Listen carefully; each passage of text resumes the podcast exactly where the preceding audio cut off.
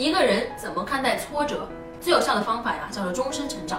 就是我们到底是把孩子塑造成一个固定型心态的人，还是塑造成一个成长型心态的人？这是一个非常重大的分界线。固定型心态的人呢，这一辈子呀，最主要的就是做一件事儿，什么事儿呢？我要证明我自己，我得跟别人比，我得看看他挣了多少钱，我挣了多少钱，我得看他住了多大的房子，我住多大的房子，他是什么级别，我是什么级别，他永远都在跟别人比呀。所以，一个固定型心态的人不能接受犯错误，只要接受犯错，就会沮丧，就会难过，就会痛苦，甚至想放弃。原因是我在这条赛道上我赢不了，我要去干另外一条赛道。你看，你永远都是处在一个与别人比赛的这个状态当中，你以为自己很上进，这个呢就叫做固定型心态，因为你比不完啊，你只能跟你身边的，你只能跟你身边认识的那几个比。所以呀，用固定型心态的人呢，生活的是非常痛苦的，永远不可能找到满足的那一刻。而且他不敢尝试新事物，不敢失败。